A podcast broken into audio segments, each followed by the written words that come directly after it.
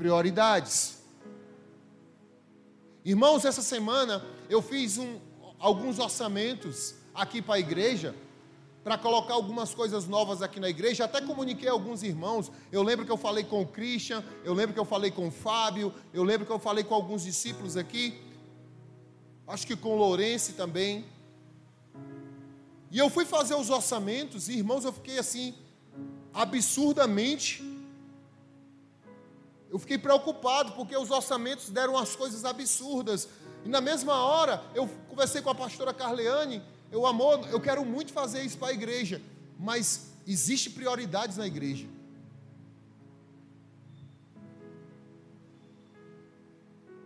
Na família, se você olhar para dentro da sua casa, aonde você precisa de maiores restaurações, comece restaurando as prioridades que você está vendo.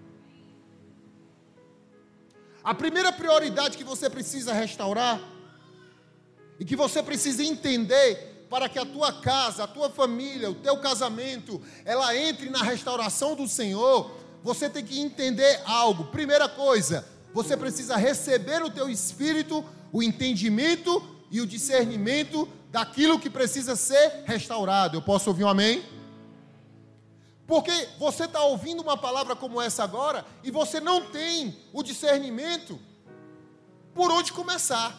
Vocês já viram aquelas pessoas que estão com um problema e dizem assim: meu irmão, meu problema é tão grande que eu não sei nem por onde começa para resolver. Já viram gente assim? Você já ficou assim? Eu já fiquei. Mas na hora que você entende em que área você precisa entrar para que haja uma restauração, você faz o quê? Você tem que abrir teu entendimento e receber do Senhor o direcionamento e discernimento para aquilo que será restaurado. Irmãos, na realidade, na realidade é ter sabedoria por onde começar. Tem muita gente que quer restaurar alguma coisa quer restaurar pelo final. Não, tem que restaurar pelo início. Quem já viu construir uma casa pelo telhado? Ninguém constrói uma casa pelo telhado. Se a tua família, se o teu casamento, se os teus filhos estão precisando de uma restauração, você tem que ir aonde? Na base. Diga eu preciso. Fale mais alto, diga eu preciso restaurar as bases da minha família, da minha casa, do meu casamento e da minha fé. Diga amém. A Bíblia diz assim, ó, Provérbios 24, 3. Anote aí, olhe para o telão para você não perder tempo. Provérbios 24, 3. Com a sabedoria edifica-se a casa, e com inteligência ela se firma. Olha aí. Com sabedoria edifica-se a casa. Essa casa, irmão, ela é amplamente, quer dizer, bet, bet, bet. Bet é casa. Bet é casa. Casa é moradia. Casa é casamento. Casa é lugar de cobertura. Casa é lugar de paz. Casa é casamento. Deus está dizendo para você, Bet, restaura a tua Bet, Bet, casa. Edifica a tua casa com sabedoria, ou com discernimento, ou com entendimento. Eu posso ouvir um amém? Tem muita gente que quer restaurar a sua casa, mas não entende nada. Escuta uma palavra, faz diferente da palavra. Escuta um conselho, faz totalmente diferente do conselho. Irmãos, isso é o que? Falta de entendimento, falta de discernimento, falta de sabedoria. Levante sua mão direita para o alto e diga: Senhor, diga: Senhor, eu recebo essa noite o discernimento para restaurar a minha casa e a minha família Diga amém e dê um aplauso bem forte para Jesus. Irmãos, olha como a Bíblia é perfeita. Mateus capítulo 7, verso 24. Olha no telão para você não perder tempo e anota aí na tua Bíblia, porque não pode ser que você perca tempo. Anote tudo. Olha como a Bíblia é. A Bíblia dá uma palavra para o homem. Diz assim: o homem prudente que edificou sua casa sobre, casa sobre a rocha. Para o homem, o homem prudente que edificou a sua casa sobre a rocha. O que é a rocha? Diga Cristo. A Bíblia, Daniel, nos ensina, fala primeiro ao homem. Quem é homem aqui? Levanta a mão. Não, eu perguntei quem é homem. Não, cadê os homens? Diga eu. Aleluia, eu fiquei preocupado, irmão. Que eu perguntei cadê os homens? Que livramento. Que livramento. Já está indo embora, meu filho? Porque eu perguntei pelos homens.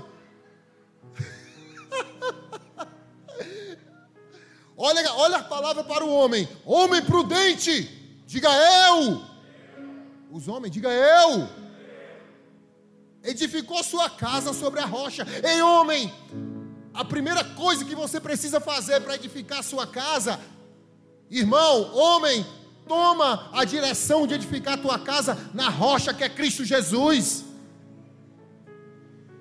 Um homem prudente, inteligente, que tem a unção do discernimento, da sabedoria, ele edifica a sua casa, não é em qualquer lugar, é na rocha que é Jesus Cristo. Eu posso ouvir um amém? Pastor, eu não sou casado ainda. Quem é jovem aqui, homem, que não é casado ainda?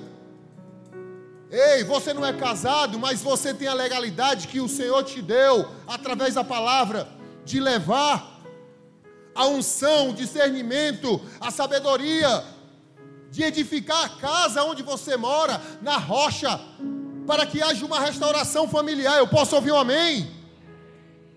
Diga glória a Deus. Homens, por favor, repita comigo. Diga: Eu sou sacerdote que levarei a minha casa a ser restaurada e edificada na rocha que é Jesus Cristo. Diga amém e dê um aplauso bem forte para Jesus. Diga glória a Deus. Só que tem a palavra para a mulher. Em Provérbios 14, 1. Provérbios 14, 1 diz assim: A mulher sábia edifica a sua é para o homem e para a mulher. Do que adianta você que é casado, você chega lá, todo cheio de vontade, querendo edificar a tua casa, e a mulher não concorda com nada. A mulher não quer saber de nada, a mulher só quer saber de fazer comida, a mulher só quer saber de assistir novela, a mulher só quer saber de fofocar dos outros.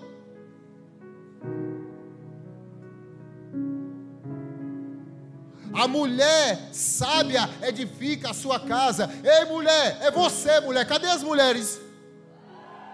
Não, estou pedindo vaia, não. Estou perguntando cadê as mulheres.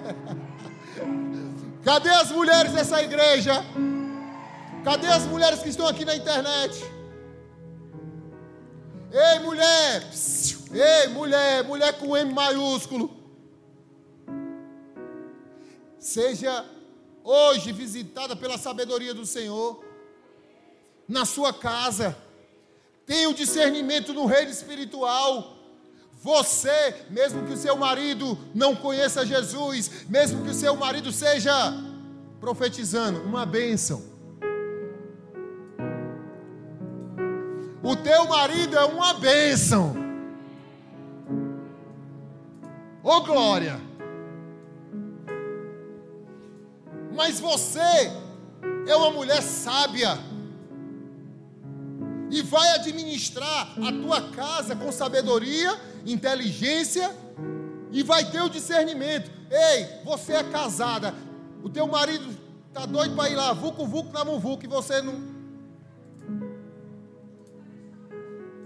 Como é que vai ter uma restauração? É sério, irmão. Ei, é sério. Isso não é brincadeira, não. Pastor, mas ele está vindo todo embriagado. Não, faça um negócio com ele, ó. se você vier direitinho, banhado, cheirosinho, tudo mais, eu vou estar aqui preparada para você. É sério, eu garanto para você que ele vai dar um trato. Vai, depilado, cheirosinho, arranca esses cabelos.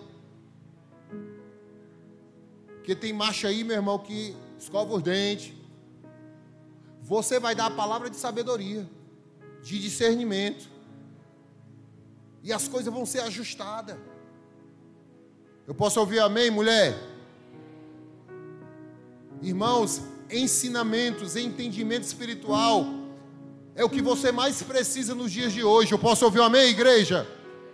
Diga sabedoria, discernimento para restaurar o meu lar, o meu casamento, diga a minha família. Quem aqui deseja uma família restaurada? Vou perguntar de novo: quem deseja uma família restaurada? Eu, eu desejo. Se nós, como crentes em Jesus Cristo, não tivermos a, o discernimento, as coisas não serão restauradas. Eu não estou dizendo que você vai ter que dançar a música que está tocando, não é isso. Eu não estou dizendo que você vai ter que se sentar na roda dos escarnecedores, não é isso. É ter inteligência discernimento, sabedoria para poder entrar em um processo de restauração. Irmãos, esse entendimento espiritual, Deus está te dando hoje. Eu posso ouvir um amém? Diga glória a Deus. Irmãos, e a Bíblia ela nos ensina, preste bem atenção, no Salmo 111, a Bíblia nos ensina que Andar no temor e na inteligência de Deus é princípio de sabedoria. Diga hoje, começou uma restauração na minha casa. Diga amém e dê um aplauso bem forte para Jesus.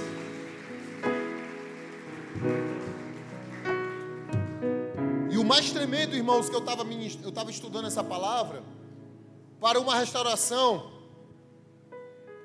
familiar que todos nós aqui precisamos. Irmãos, quando nós falamos em família, todo mundo cresce os ouvidos. Porque todo mundo tem uma família. As maiores guerras que você passa na sua vida é no meio da família. Pode olhar. Porque emprego, você, você, ó, você sai do emprego, Deus abre outra porta para você. Mas Deus não faz você sair de casa, da família. Sempre vai ter aquela ligação familiar. Você não deixa de ter um irmão. Você não deixa de ter um, uma pessoa ali do teu sangue. Você, por mais que você negue, o sangue ele grita alto. É ou não é? Você, você já viu aquela situação de alguém da tua família passar por um momento difícil e você sentar nem perto daquela pessoa, sentir em casa, ixi, eu senti um negócio estranho, uma angústia no meu coração agora, pensei em fulano de tal, sabe o que é isso? É o sangue, meu filho. É o sangue. Existe uma aliança. Ei, tem algum gêmeo aqui, gêmeo? Você é gêmeo? Olha aí, é gêmeo. As minhas irmãs mais novas, elas são gêmeas.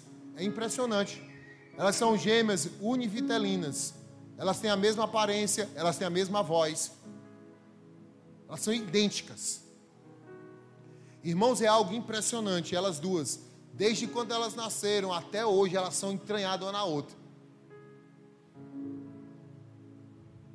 Era impressionante, uma adoecia, a outra adoecia.